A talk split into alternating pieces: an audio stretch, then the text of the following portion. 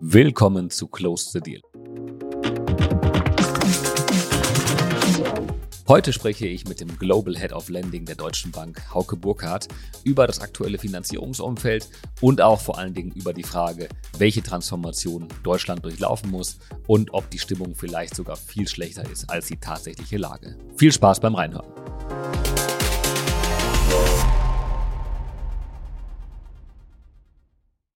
Herzlich willkommen zur 47. Episode von Close the Deal. Wie ihr wisst, spreche ich jeden Freitag mit Persönlichkeiten aus dem M&A und Finance Kosmos und wir diskutieren das aktuelle Marktgeschehen, Trends und Wege, um sich noch ein bisschen erfolgreicher aufzustellen. Die letzten vier Jahre waren sehr intensiv. Corona-Pandemie, Lieferkettenengpässe, den schrecklichen Krieg in der Ukraine, die Inflation ähm, durch die extrem stark gesteigenden Energiepreise. Krisen hatten wir also genug innerhalb der letzten vier Jahre und diese haben besonders auf dem Finanzierungsmarkt ihre Spuren Spuren hinterlassen. Vor allen Dingen natürlich in den hohen Zinsen und das negative Wirtschaftswachstum in Deutschland, was sich daraus ergeben hat. Ganz zu schweigen von der Nachfolgekrise, die besonders im Small- und Mid-Cap-Markt den M&A-Markt bewegt. Attraktive Finanzierungsangebote für Deals werden also immer seltener, besonders in den Branchen, die nicht ganz hoch oben auf der Zukunftsliste stehen. Was bedeutet das für die Zukunft vom M&A-Markt im Speziellen, aber auch für die Wirtschaft im ganz Allgemeinen? Sind wir überhaupt noch zu retten? Wenn, ich, wenn es nach meinem heutigen Gast und übrigens auch nach mir geht, ist die Antwort zum Glück ein klares Ja. Die Stimmung im Land ist deutlich schlechter als die Faktenlage und eigentlich kennen wir die Baustelle, die, die wir angehen müssen, damit es wieder bergauf geht. Und das ist auch immerhin die halbe Miete. Deswegen freue ich mich ganz besonders, heute gemeinsam mit dem Head of Trade Finance und Lending Dach und Global Head of Lending der Deutschen Bank, Hauke Burkhardt, tief in die Welt der Finanzierung und Transformation abzutauchen und zu diskutieren, wo wir wirklich stehen und was wir tun können und müssen, um zurück an die Spitze zu kämpfen. Herzlich willkommen zu Close the Deal, lieber Hauke. Ganz herzlichen Dank, Kai. Ähm, kann schon mal revealen, dass es mein erster, äh, erster LinkedIn-Podcast ist. Von daher haben wir auch hier Premiere, freue mich drauf. ja, Podcast erfahren bist du. Ich habe dich schon bei vielen Formaten ähm, gehört und auch bei vielen Live-Formaten gesehen. Insofern äh, weiß ich, was wir heute inhaltlich von dir zu erwarten haben. Und das ist eine ganz schöne Menge. Und äh, freue mich sehr auf die, auf die Diskussion. Ähm, bevor wir starten, ganz kurzer Hinweis ähm, an die Hörer zu unserem neuen Produkt Deal Circle Directory. Wenn ihr auf der Suche nach dem perfekten Partner, Tool oder Berater für euren M&A-Prozess seid, schaut gerne mal im Directory vorbei. Der Link ist super einfach und äh, auch in den Show Notes lautet dealcircle.com-directory. Ähm, was findet ihr dort? Einen guten Überblick über die besten Anbieter in vielen Tool-Kategorien. Dazu natürlich exklusive Vorteilspreise, zum Beispiel sehr, sehr stark vergünstigte Datenräume von Intralinks oder einen riesen Discount auf das Liquiditätsmanagement-Tool von Agicap. Ähm, lohnt sich also mal reinzuschauen, sich zu informieren und vor allen Dingen zu sehr fairen Preisen darüber zu buchen. So, genug der Werbung. Hauke, lass uns starten. ähm, bevor wir in das ähm, Thema der Finanzierung einsteigen, ähm, lass uns einmal kurz über dich und deine, deine Reise und über deine Vita sprechen. Du bist nach dem Studium direkt bei der Sparkasse gestartet. Ähm, woher kam die sehr frühe Leidenschaft für das, für das Bankenwesen? Ja, also äh, fairerweise ein bisschen korrigieren. Ähm, ich bin sozusagen mit dem Studium schon bei der Sparkasse gestartet. Also ich habe damals dual studiert und das eben zusammen mit äh, der Sparkasse im Süden, Kreissparkasse Esslingen-Nürtingen.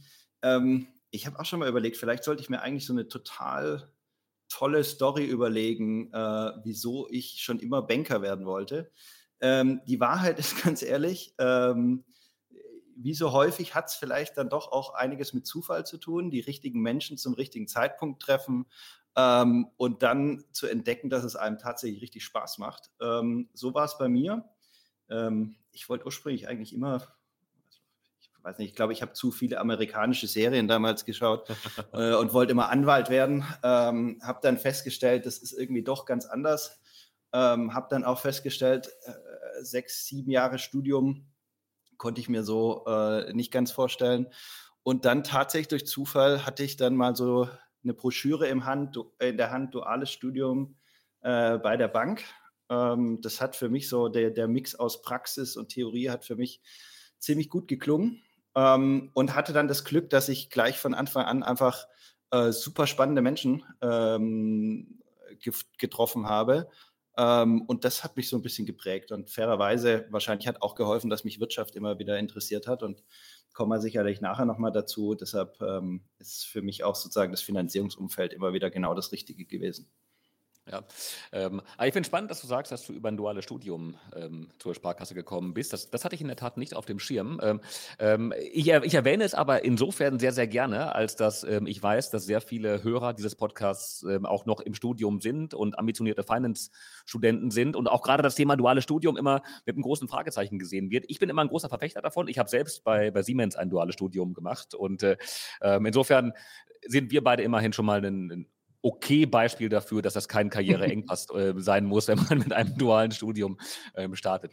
Ähm, wie ging es dann bei dir ähm, zur Deutschen Bank? Wie kamst du dem Wechsel?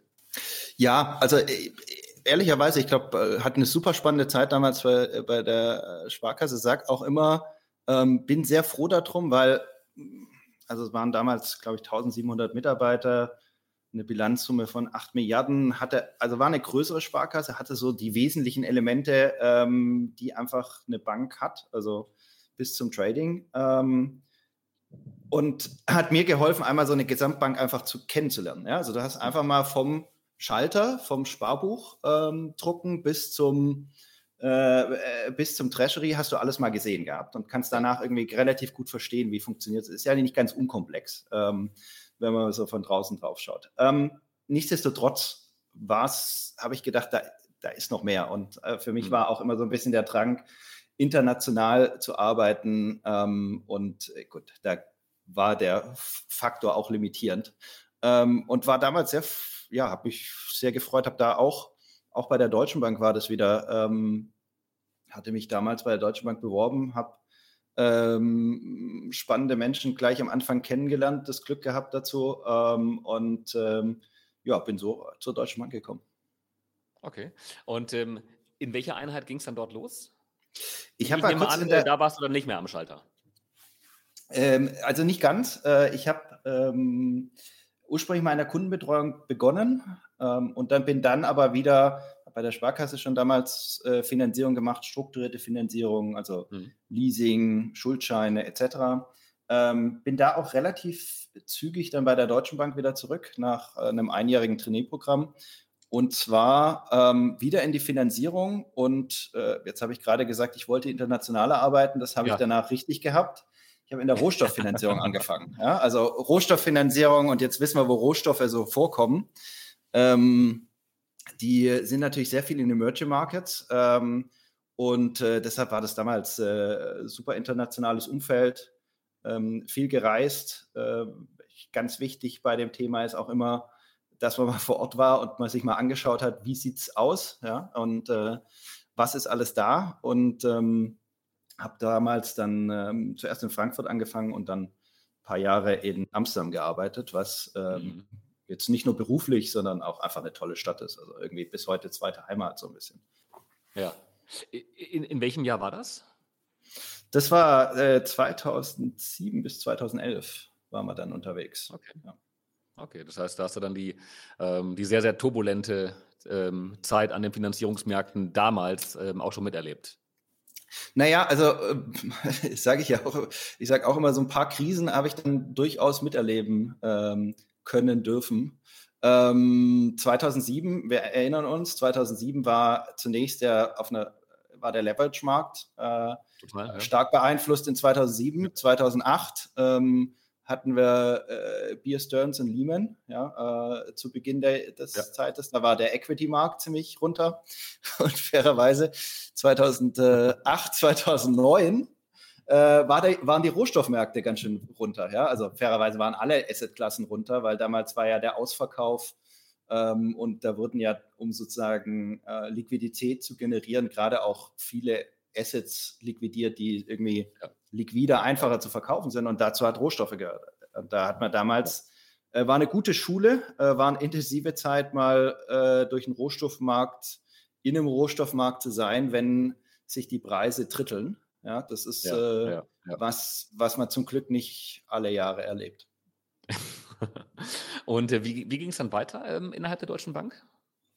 Ja, ich bin zurück nach Deutschland, ähm, habe äh, 2011, äh, habe dann die ähm, zusammen mit meinem damaligen Chef die strukturiertere Handelsfinanzierung, also ähm, Garantien für Groß, Großprojekte. Wir haben damals sehr stark das Thema syndizierte Avalfinanzierung mhm. ähm, eingeführt. Wir haben das Thema Avalfinanzierung für den Leverage-Bereich. Kommen wir mhm. bestimmt später nochmal dazu. Wieso ist das entscheidend und wichtig? Ja. Ähm, sozusagen eingef äh, dort eingeführt. Ähm, dann kam der Working Capital Bereich dazu.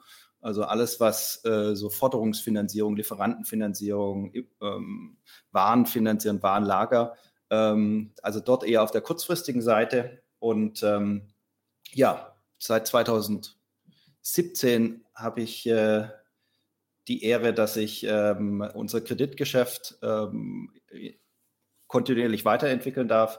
Ähm, wir waren da, früher waren wir sozusagen ein bisschen fragmentierter aufgestellt haben das alles zusammengebracht und darf jetzt sozusagen seit äh, 2017 einerseits unser Kreditgeschäft mit Unternehmenskunden ähm, leiten, sowohl über die Deutsche Bank und die Postbankmarke ähm, und auch sozusagen über unsere ganzen Unternehmenskundenstamm ähm, und äh, daneben eben noch die Handelsfinanzierung für den deutsch-österreichischen Schweizer Markt oder wie ich sage, Heimatmarkt. Ja. Da hast du ein breites Spektrum, was du mit abbildest. Und ähm, genau, wir gehen das gleich mal in, in Ruhe durch, wenn wir auch über den Markt sprechen und natürlich über das, was in den letzten ähm, ja, wesentlichen drei, vier Jahren im Markt passiert ist und wie die Rahmenbedingungen sich verändert haben. Ähm, wo geht für dich die Reise hin? Trauerst du ähm, der, ähm, der verpassten Anwaltskarriere, äh, trauerst du dem hinterher? Ähm, äh, steht noch mal ein zweites Studium an oder ähm, geht es Richtung Vorstand innerhalb der Deutschen Bank? Ja, also ich glaube, die Anwaltskarriere sozusagen äh, die werde ich nicht forcieren, die habe ich abgeschrieben. Ähm, äh, dafür macht mir das, was ich mache, auch viel zu viel Spaß. Ähm, ansonsten bin ich tatsächlich jemand, äh, den, also mir macht das, was ich jetzt mache, unheimlich viel Spaß, weil es so realwirtschaftlich ist, weil man tatsächlich so direkt mit der Finanzierung, wirklich direkt an der Wirtschaft, Volkswirtschaft etc. dran ist, unheimlich spannende Unternehmer, ähm, Kunden äh, kennenlernt. Ähm, und äh, von daher für mich ist es mehr so, ähm, ich, ich schaue immer, was es sozusagen auch an weiteren intellektuellen ähm, Opportunitäten gibt und dann schauen wir einfach mal, wo uns das hinführt. Ja. Ja, ja gut, da bist du natürlich ähm, auf der Flughöhe von der, von der Deutschen Bank ähm, wirklich direkt in der, in der, ersten Reihe, um ähm, viele Dinge auch mit, mit prägen und mit, mit beeinflussen zu können. Ähm, ich hatte das bei der, bei der Eingangsmoderation gesagt, dass die letzten Jahre ähm, relativ turbulent waren. Ähm, was waren die Themen, die, die euch im Bereich Corporate Finance und Corporate Lending äh, bei der Deutschen Bank in den letzten Jahren am meisten geprägt haben? Ja, also ich glaube, die letzten Jahre waren ja unglaublich an, äh, an ihrer äh, Themenvielfalt und Herausforderungen. Also ähm, wir denken an Corona, wir denken an Lieferkettenprobleme, den furchtbaren Krieg in der Ukraine und ähm, jetzt äh, in, in Israel-Gaza, ähm, eine unglaubliche Inflation, eine Zinssteigung in einem Kurz, in einer Kurzzeitigkeit und in einer Höhe, wie wir es äh, bisher, glaube ich, noch nicht gesehen haben. Und das Ganze noch gepaart mit äh, einer anstehenden oder vielleicht auch daraus teilweise resultierenden ähm, Transformationsbedarf. So, also was treibt uns um? Uns treibt in der Regel natürlich vor allem um, was unsere Kunden umtreibt. Ja? Ähm, also wie können wir unseren Kunden dabei helfen, in diesen vielschichtigen äh, Situationen ähm, entsprechend gut und sicher ähm, durch die Zeit zu kommen und aber mhm. auf der anderen Seite natürlich auch Opportunitäten zu nutzen, um sich zu transformieren, um sich weiterzuentwickeln. Das waren die großen Themen. Also während Corona, muss man sagen, ähm, waren wir ja alle im Ausnahmezustand.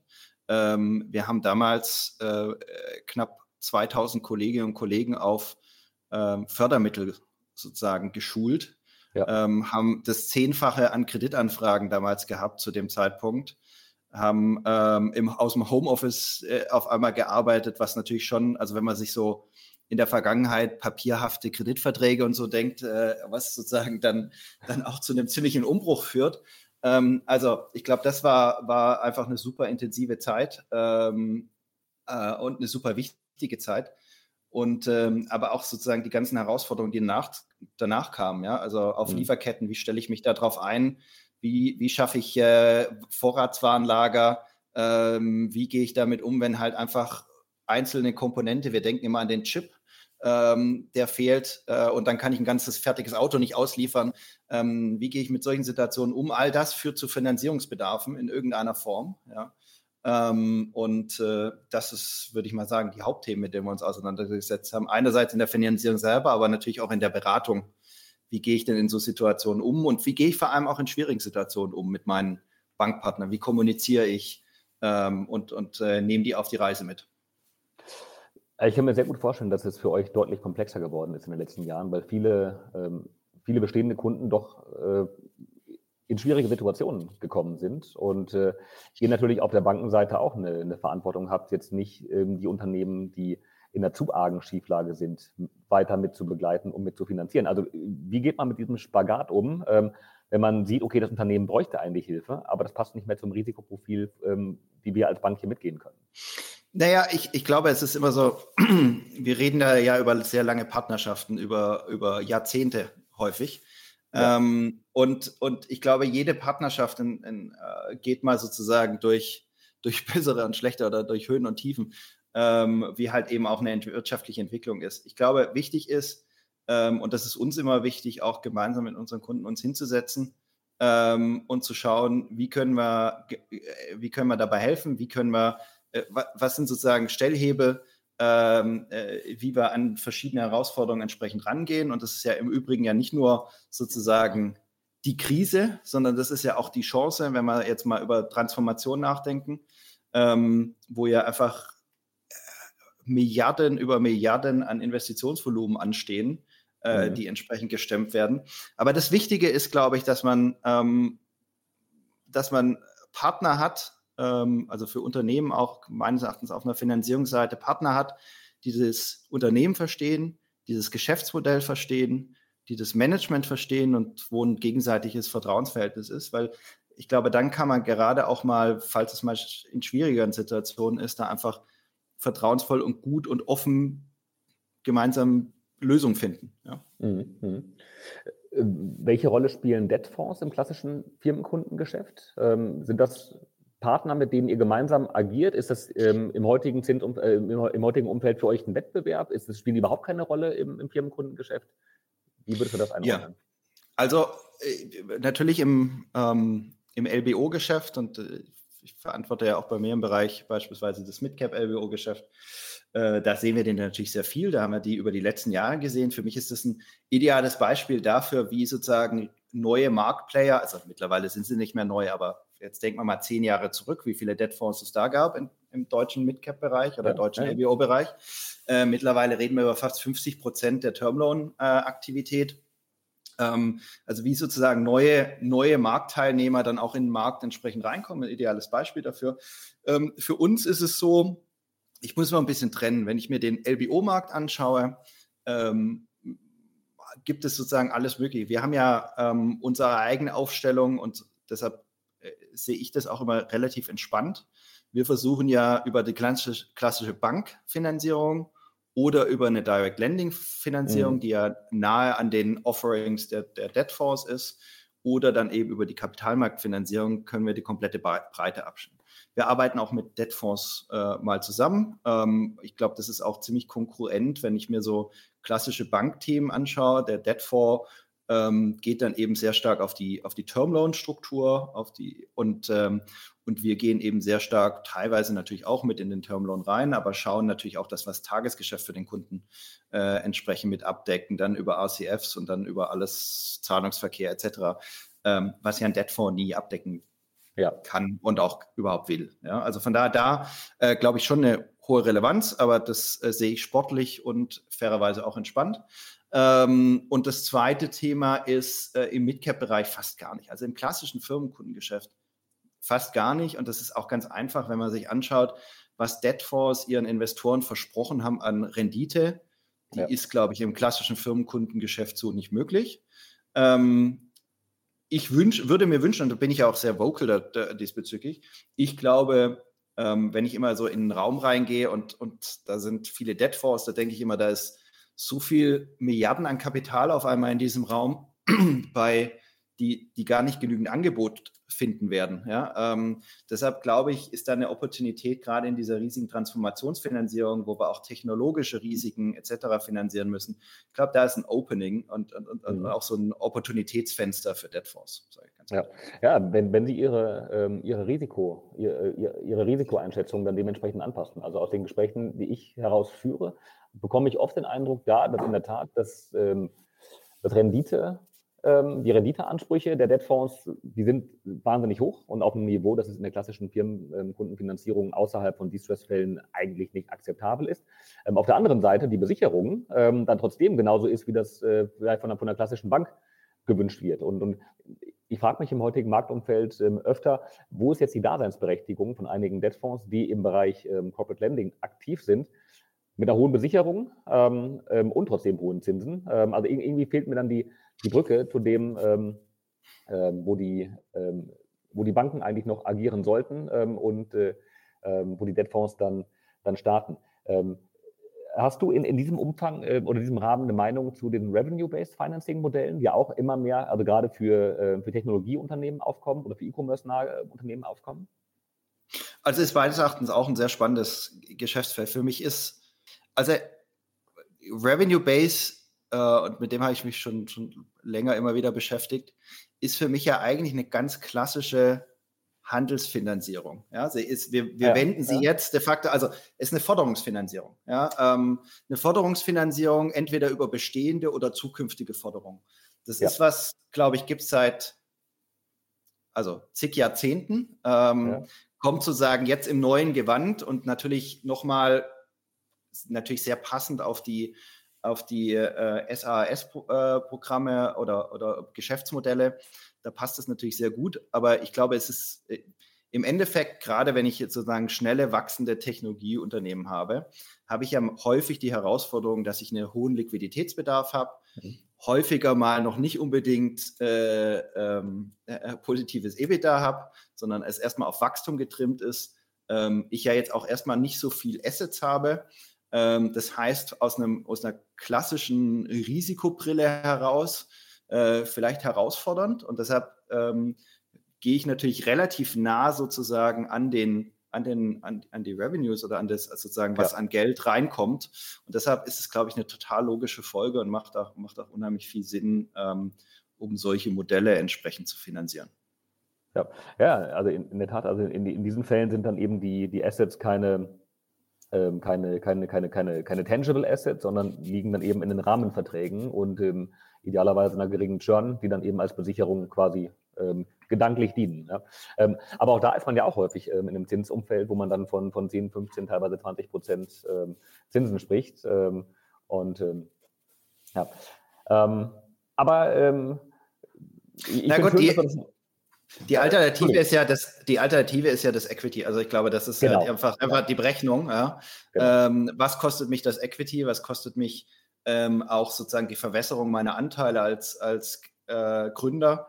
Äh, versus dem, äh, wie kann ich sozusagen mit einer Finanzierung mein Geschäftsmodell ähm, nochmal weiter ins Wachstum bringen und dann vielleicht zu einem späteren Zeitpunkt die Equity genau. Round machen zu einer höheren Bewertung. Also das, das ist genau. ja sozusagen die Opportunitätskosten, die ich einmal rechne. Ne? Ja, ja ab, ab, absolut. absolut. Ähm, vielleicht letzte Frage zum Thema ähm, ähm, Corporate Lending, bevor wir dann auch noch stärker in den LBO-Markt einsteigen.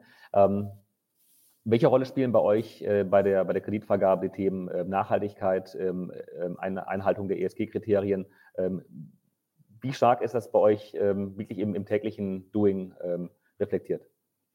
Also ist, ist äh, super wichtig. Ähm, gibt eigentlich, ja, also äh, zumindest kein Kundenmeeting, ähm, wo ich teilnehme, wo das Thema Nachhaltigkeit, Nachhaltigkeitsstrategie, ESG äh, nicht ein Thema wäre. Und zwar auch gar nicht immer unbedingt sozusagen äh, zwangsläufig aus Impuls von der Bank, sondern häufig auch von den Unternehmen. Ja, also ich glaube, ja. viele Unternehmen beschäftigen sich mit, äh, mit dem Thema Nachhaltigkeit aus verschiedensten Gründen ähm, und äh, aus den richtigen Gründen. Für uns als äh, Finanzierer ist es ein super wichtiges Thema. ähm, und ist ein Thema, wo wir auch äh, unsere Kunden, also wo wir auch spezialisierte Teams haben, die Kunden dabei beraten und Kunden dabei beraten, wie kann ich sozusagen die Nachhaltigkeitsstrategie des Unternehmens in eine Finanzierung überführen. Mhm. Ähm, also meine Perspektive, wenn man sich den Finanzierungsmarkt, das ist jetzt einfach nur mal meine These, äh, ähm, wenn ich die teile, ist, ich glaube, im Moment ist es natürlich, äh, es, ist, es ist ein super intensives Thema. Es ist weiterhin im Entwicklungsstadium, wenn man sich die, das Gesamtvolumina anschaut, glaube ich, im, für das, des Gesamtmarktes. Aber wenn man sich anschaut, äh, einerseits die Investoren, ähm, ob es jetzt Bond-Investoren, ob es Aktieninvestoren etc. sind, schauen da sehr stark drauf. Ähm, zweitens, die Regulatoren schauen da sehr stark drauf. Es gibt äh, gewisse EBA-Guidelines, also die European Banking Association seit vorletzten Jahr, ähm, wo das auch nochmal klar macht, dass das Teil sozusagen der, der, der äh, Finanzierungsprozesse entsprechend ist. Und ich glaube, der Trend wird natürlich schon irgendwann äh, mehr und mehr dorthin gehen, dass es sagt, ESG oder sozusagen nicht ESG-Einhaltung ist natürlich auch ein Risikofaktor. Ähm, ja. Ähm, und deshalb glaube ich, über die Zeit, und das sprechen wir über eine längere Zukunft sicherlich, ähm, wird es da wahrscheinlich auch einfach eine Prämie drauf geben, wenn ich sozusagen nicht im ESG-Bereich. Also da, da, da, werde ich hellhörig, wenn du sagst, das ist ein Thema für die, für die Zukunft, weil ähm, ähm, im gleichen Satz hast du gesagt, das ist ein Risikofaktor, wenn ich nicht ESG-compliant äh, bin. Also ähm, verstehe ich dich dann so, dass es heute noch keinen, ähm, noch keinen Margenaufschlag gibt, äh, wenn ich nicht ESG-compliant bin oder auf der anderen Seite, dass es keinen ähm, keine geringeren Margen gibt, ähm, wenn ich ähm, ein besonderes, sauberes ähm, ESG-Rating habe. Ähm, gibt es diese Unterschiede in den, in den Margen heute schon bei euch? Also es ähm, definitiv gibt es, es gibt ja auch sozusagen, ist ja auch transparent, dass entsprechend schon, es gibt ja auch das zum Beispiel dieses Bonus-Malus-System, äh, ja. was man gerne mal an entsprechende KPIs äh, koppelt.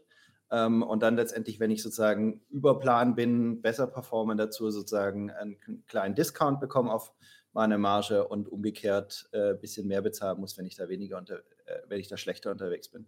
Ich glaube, bei, was das Thema ESG betrifft, müssen wir nur ein bisschen differenzieren. Ähm, und ich glaube, da gibt es auch verschiedene Sichtweisen dazu. Ich bin ein sehr, sehr großer Verfechter von dem äh, Ansatz des Transition Financings, ähm, was einfach bedeutet, ähm, natürlich ist es super, wenn ich lauter grüne Assets, also Windparks, Solarparks etc., finde ich ja. super wichtig, dass wir die finanzieren. Ja?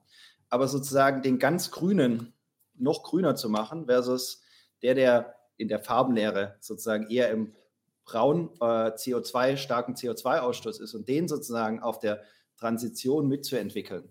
Ähm, ich glaube, das ist, äh, da ist der Hebel deutlich größer ähm, und ist einfach für uns natürlich, wenn man sich wirtschaftlich anschaut, für uns ja schau mal in die Stahlindustrie und, und viele andere Industrien, ist das einfach ein super wichtiger Faktor, ähm, wie, wir, wie wir die Industrien gemeinsam begleiten in, in diese nachhaltige Zukunft. Deshalb, deshalb sage ich, ähm, ich glaube, äh, wenn ich sage, für die Zukunft, dann, dann spreche ich vor allem, ich glaube, heute muss es beginnen, beziehungsweise vor ein paar Jahren musste es auch schon beginnen. Mhm. Aber es ist halt ein längerer Transitionspfad, bis wir dort sind, dass wir dann äh, vorwiegend grüne, grünere Assets haben. Ja, ja, ja, ja aber ähm, auch, auch den Pfad muss man dann ja irgendwann ähm, beginnen zu, zu schreiten.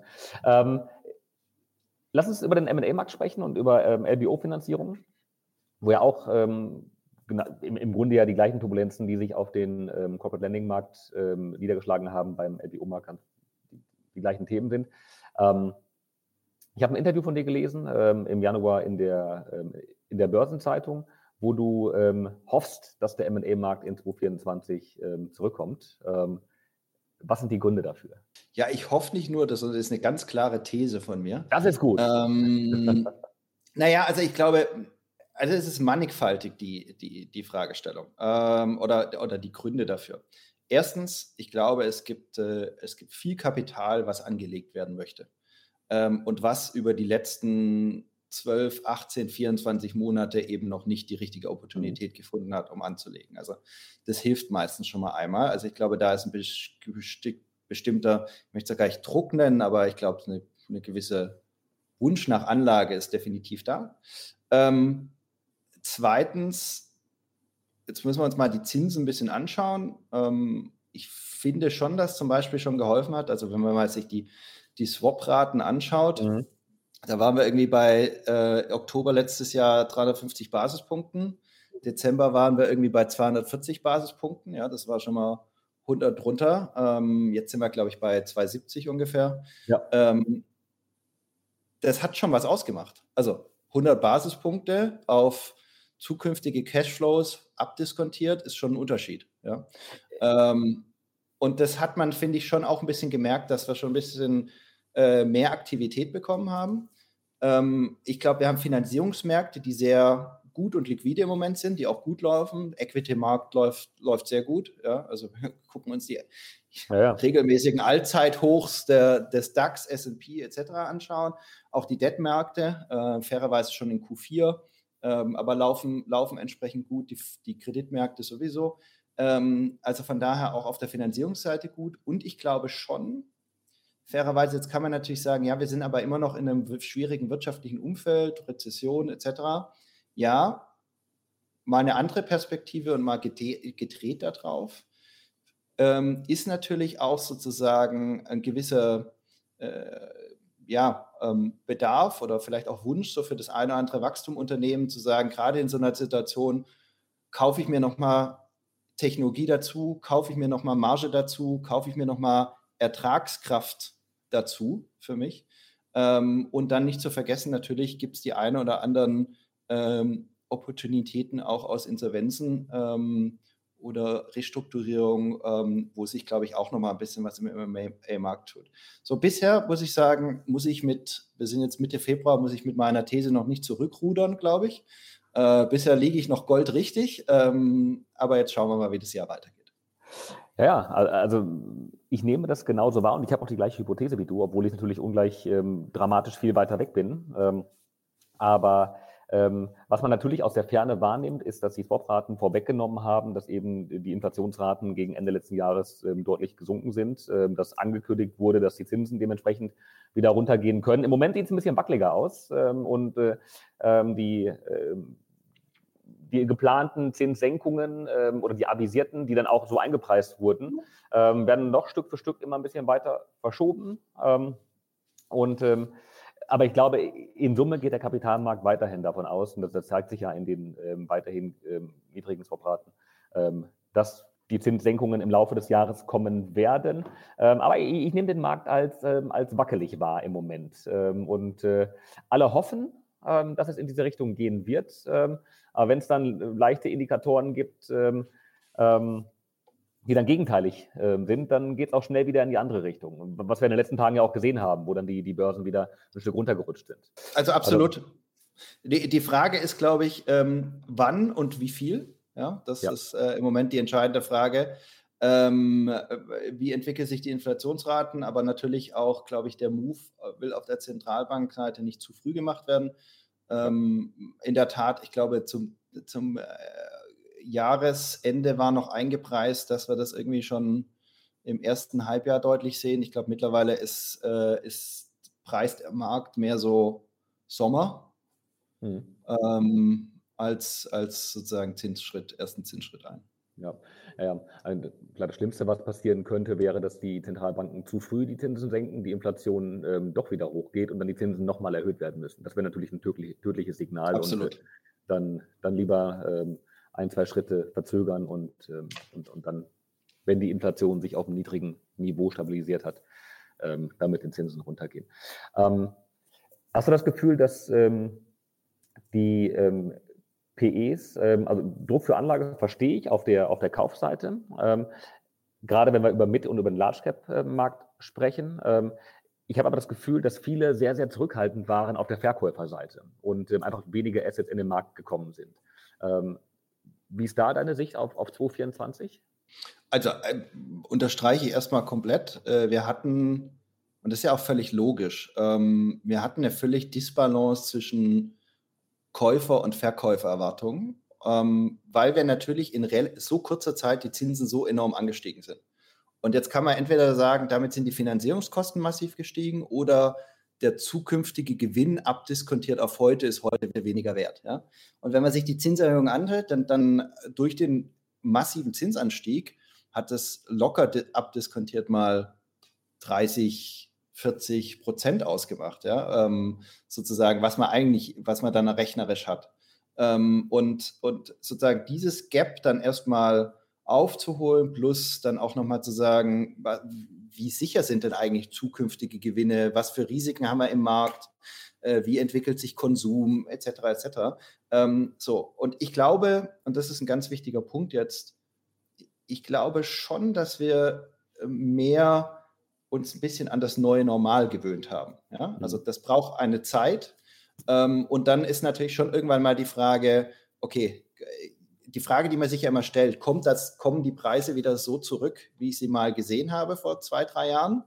Ist meine, ist meine sozusagen Verkaufsvorstellung zu dem Preis immer noch richtig oder glaube ich eigentlich nicht daran, dass, dass diese Zeit so schnell wieder zurückkommt und, und jetzt möchte ich aber sozusagen auch mal äh, einen Punkt dran machen. Ich glaube schon, dass das ähm, dass das absolut hilft dabei, dass wir auch auf der Verkäuferseite dann über die Zeit auch wieder ein bisschen mehr sehen. Und wie gesagt, dadurch, dass die Zinsen ja jetzt auch ähm, zumindest mal fast 100 Basispunkte runtergekommen sind, ja. ähm, hilft ja auch schon mal, ähm, dass dieses Gap kleiner wird aus Käufer- und Verkäufererwartungen. Und was wir halt schon sehen, ähm, und das hat man letztes Jahr auch gesehen, man findet dann halt auch andere Mechanismen, äh, um sozusagen dieses Gap zu lösen, indem man sagt, okay, du bist halt zu, noch, wir steigen jetzt zwar ein bisschen niedriger ein, aber du, du partizipierst am zukünftigen Upside. Ja? Also du bleibst ja. irgendwie noch beteiligt oder Earnouts oder was auch immer, ähm, um sozusagen die, die Gemenge und, und die Interessenslage zusammenzubringen. Ja, ja, ja ähm, ich glaube, die, ähm, die, die Akzeptanz, dass das Bewertungsniveau einfach ein anderes ist, das ist in der Tat Stück für Stück, äh, hat das eingesetzt. Äh, es ist, glaube ich, noch, noch, noch ein weiterer Punkt mit dabei, den du aber gerade auch indirekt mit angesprochen hast. Denn natürlich ist es eine, äh, dass Käufer und Verkäufer sich einig sind, was der neue realistische ähm, diskontierte Preis ähm, sein sollte. Ähm, ich habe aber auch gerade im Small Cap Segment viele Deals erlebt, ähm, wo die beiden sich einig waren, dass der alte Preis auch der neue Preis ist. Und man hat dann aber festgestellt, huch, ähm, die Debt Capacity hat natürlich abgenommen bei, mhm. bei höheren Zinsen und ähm, die Debt Multiples, die man benötigen würde, um diesen vereinbarten Preis, auf den man sich geeinigt hat, irgendwie zu finanzieren, dass das einfach nicht möglich ist mit den Cashflows vom, ja. vom Unternehmen. Und ähm, glaube ich, das ist, glaube ich, aber noch mehr im Small Cap äh, ein, ein, ein, ein Problem, ähm, wo vielleicht ein bisschen weniger rational an das Thema Bewertung rangegangen wird. Also die ähm, Discounted Cashflow Perspektive, ähm, die erlebe ich deutlich eher bei größeren Deals, wo man dann ähm, ein bisschen mathematischer auch an die Bewertung herangeht. Und im Small Cap ist natürlich viel, ähm, viel Emotionalität mit dabei, viel Bauchgefühl, was ist der Wert äh, des, des Lebenswerks vom Unternehmensinhaber. Und ähm, ähm, der Blick, was ist wie finanzierbar und was ist die tatsächliche Verschuldungskapazität, das ist dann ein nachgelagerter Schritt und dann kommt häufig das, das böse Erwachen. Also absolut. Ähm, was sind denn die Transaktionen von der, von der Deutschen Bank, ähm, wo ihr euch primär ähm, bewegt? Ähm, was sind so die, die, die Mindestgrenzen? Also seid ihr im Small Cap Segment bei klassischen Unternehmensnachfolgen aktiv oder sind es eher primär die, die Mid Cap und die Large Cap Transaktionen, in denen ihr euch zu Hause fühlt? Also wir sind auf der Finanzierungsseite über alle Bereiche hinweg äh, unterwegs. Ich glaube, was, was manchmal sozusagen äh, vergessen wird oder vielleicht auch immer nicht ganz so transparent ist, wir haben ähm, über eine Million äh, Unternehmenskunden in Deutschland äh, ja. bei der Deutschen Bank ähm, wirklich vom Selbstständigen bis zum Großkonzern äh, ne, die komplette Breite und, und äh, sind auch sehr, sehr aktiv, gerade auch was sozusagen Midcap, Smallcap betrifft, ähm, insbesondere auch bei Unternehmensnachfolgen. Wir haben da auch ähm, sozusagen ähm, Spezialisten da äh, genau für dieses Thema, ähm, weil in der Tat ist es ja nicht so, ist es nicht ganz trivial, ja, und das ist de facto ja eine eine Akquisitionsfinanzierung im, äh, im kleineren Maße. Es ist viel Emotion dabei in, in, so, einem, in so einem Gesamtprozess. Ähm, und da braucht es auch Spezialisierung dafür. Das heißt, das ist für uns ein ganz wichtiges Thema Nachfolge. Ähm, und da haben wir auch wirklich Spezialisten, die sich genau um dieses Thema vorwiegend kümmern. Mhm. Ich hatte den, ähm, ähm, den Hi Maas, ähm, Vorstand der, der HASPA, ähm, ähm, Mitte ja, vor ziemlich genau vier Wochen bei, bei mir im Podcast. Da haben wir auch über genau das Thema gesprochen. Ähm, ähm, und er sagte, dass die Haspa 1,5 Millionen Privatkunden hat, also einen riesigen Pool auch an potenziellen Unternehmensnachfolgern, ähm, die die Haspa versucht auch bewusst zu aktivieren, um gerade im Small Cap Segment oder im Micro Cap Segment ähm, unternehmerisch ähm, tätig zu werden. Ähm, du sprachst gerade auch von einer Million Unternehmenskunden. Privatkunden, Privatkunden sind es deutlich mehr. ja. das, das glaube ich. Ähm, versucht ihr da auch Aufklärungsarbeit zu leisten und zu unterstützen, dass diese Privatkunden dann auch über ähm, MBIs, über Small Cap Transaktionen selbst zum Unternehmer werden?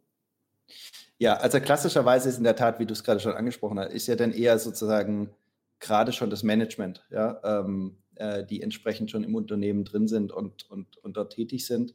Ähm, und das ist insbesondere ja eine natürlich der großen potenziellen Exit-Routen ähm, für, die, für die Unternehmensnachfolge, wenn es nicht in der eigenen Familie gelöst werden kann. Ähm, oder sonst natürlich an Dritten. Aber ähm, in der Tat ist das, würde ich mal sagen, die Route, die wir auch sehr, sehr häufig äh, diskutieren, besprechen und dann natürlich auch sozusagen unseren Advice und Input dazu geben, an was man so alles denken sollte und wie man das dann entsprechend finanziert zusammenbekommt. So, eine letzte Frage ähm, kann ich mir nicht verkneifen. Und ich habe jetzt schon von dir schon verstanden, der MA-Markt wird sich erholen, das ist gut. Ähm, die Zinsen werden auf, einem, auf diesem Niveau bleiben, wo sie gerade sind, oder weiter sinken ähm, im Laufe des Jahres, was ich auch gut finde. Ähm, ich habe beim Eingangsstatement ja ähm, auch darüber gesprochen, wie steht der Wirtschaftsstandort Deutschland in Summe da. Und ich weiß, ihr habt eine sehr, sehr große und du hast auch sehr, eine sehr fundierte Meinung zu diesem Thema. Ähm, wie ist deine Perspektive? Also alle Industrienationen um uns drumherum wachsen, wir schrumpfen. Ähm, welche Rolle spielt der, der MA-Markt ähm, in diesem Kontext und ähm, was muss sich ändern, damit wir auch auf volkswirtschaftlicher Ebene einen, ähm, einen Wandel sehen, eine positive Entwicklung sehen, die du ja für den MA-Markt für dieses Jahr prognostizierst? Ja, ähm, haben wir ein paar Stunden Zeit, weil ich glaube, die Frage ist relativ, die, die, Fra die, Frage ist relativ groß und da könnten wir in der Tat eine Weile drüber diskutieren. Ich versuche es mal ein bisschen ähm, äh, kurz zu fassen. Ähm, also, ich, erstens, Deutschland hat in Europa wahrscheinlich natürlich den, den größten, kurzfristig größten Transformationsbedarf äh, gehabt und auch weiterhin. Ähm, wenn man sich einfach überlegt, dass, dass äh, das deutsche äh, Geschäftsmodell oder Geschäftsmodell Deutschland wurde sozusagen einmal auf den Prüfstand gestellt mit, ähm, äh, mit den mit einer komplett neuen Energiefrage. Ja, wir denken einfach nur daran, wie viel, ähm, wie viel Gas äh, wir in relativ kurzer Zeit in Deutschland äh, ersetzen mussten und auch zu einem anderen Preispunkt. Ähm, und das ist sozusagen nur eine Fragestellung des Ganzen. Aber wenn ich so, wenn man mal sagt, man, man schaut auf Deutschland wie bei einem Unternehmen, ja, ähm, dann hast du sozusagen Einkauf, Produktion und Verkauf.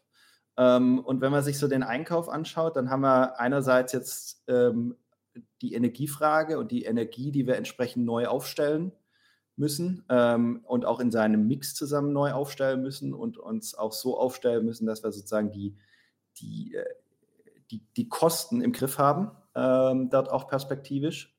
Das zweite ganz große Thema, was immer wieder unterschätzt wird, ist das ganze Thema Rohstoffe. Ja, also wie baue ich denn äh, Batterien, Windanlagen, ähm, äh, Chips etc. mit ganz, ganz vielen Rohstoffen, ähm, die, äh, die nicht alle gleich verteilt sind auf der Welt. Ähm, aber auch generell so dieses ganze Thema, wie, wie mache ich meine Lieferketten resilienter? Dann haben wir ein Riesenthema auf der Produktionsseite, was wirklich die Dekarbonisierung und Digitalisierung betrifft, als im, im Rahmen unseres Geschäftsmodells. Und als dritte Komponente haben wir auf der sozusagen Verkaufsseite äh, komplett neue Businessmodelle, also äh, ich sage immer nutzen statt kaufen ähm, oder aber auch ganz neue Handelspartner, neue, äh, ähm, neue Märkte, ähm, äh, wo wir entsprechend zusammenarbeiten und manche Märkte, wo wir eben sozusagen ähm, äh, weniger oder ins De-Risking gehen. So, das alles, diese Riesentransformation, die führt natürlich dazu, dass erstmal Disruption da entsprechend drin ist. Ähm, und wieso sage ich immer, die, die die Stimmung ist schlechter sozusagen als die Realität, weil ich ganz, weil ich einfach sehe im, jeden Tag, ähm, was für unglaublich tolle Unternehmen, Unternehmerinnen, Unternehmer äh, wir in Deutschland haben, wie unglaublich innovativ die sind, wie unglaublich schnell man sich während Corona, während Lieferkettenproblemen auf während einer neuen Energiefrage auf äh, neu aufgestellt haben. Ähm, und da, da glaube ich schon ganz fest dran, zusammen mit einer, mit, mit einer unglaublich guten, ausgebildeten äh, Bevölkerung, glaube ich, haben wir da schon Riesenchancen, dass wir aus dieser Transformation, die nicht einfach ist, die vor uns steht, aber da sozusagen was Positives, sehr viel Positives draus machen und hoffentlich auch sozusagen dann unser Geschäftsmodell weiterentwickeln, ja, sei es in grüner Technologie, wo wir einfach von unserer DNA auch, äh, glaube ich, unheimlich viel schon haben ähm, und was nicht nur in Deutschland, Europa nachgefragt werden wird, sondern nach und nach auch global deutlich mehr nachgefragt wird. So, das ist sozusagen, stimmt mich positiv und dann abgesehen davon bin ich immer ein Grundoptimist. Also das kommt vielleicht, muss ich noch dazu sagen. ähm, so, M&A-Markt, naja gut, all die Sachen ähm, spielen ja darauf ein. Ähm, wenn ich Transformation habe, dann kann ich das verschiedentlich machen. Ähm, ich kann das entweder darüber machen, indem ich, ähm, indem ich äh, das organisch sozusagen umsetze oder indem ich mir neue Technologie einkaufe ja, und, und sozusagen die Akquisition mache. Aber auch für die Transformation, und das dürfen wir halt nicht vergessen, wir haben jetzt über die letzten Jahre im Durchschnitt ist, der, ist die Finanzierungsanteil stärker gestiegen als das Bruttoinlandsprodukt. Also meine, meine Statistik ist immer, seit 2016 haben wir, sind sozusagen die, die Kredite um 40 Prozent gestiegen deutschlandweit, das Bruttoinlandsprodukt aber nur 20 Prozent. So, das heißt, das sieht man deutlich mehr Verschuldung als sozusagen mhm. Bruttowirtschaftswachstum. Das bedeutet aber erstmal mhm. für die sozusagen für die großen Transformationen muss ich teilweise auch erstmal entschulden. Also muss ich sozusagen, was ist sozusagen Non-Core Assets mal äh, sozusagen aus dem Portfolio nehmen.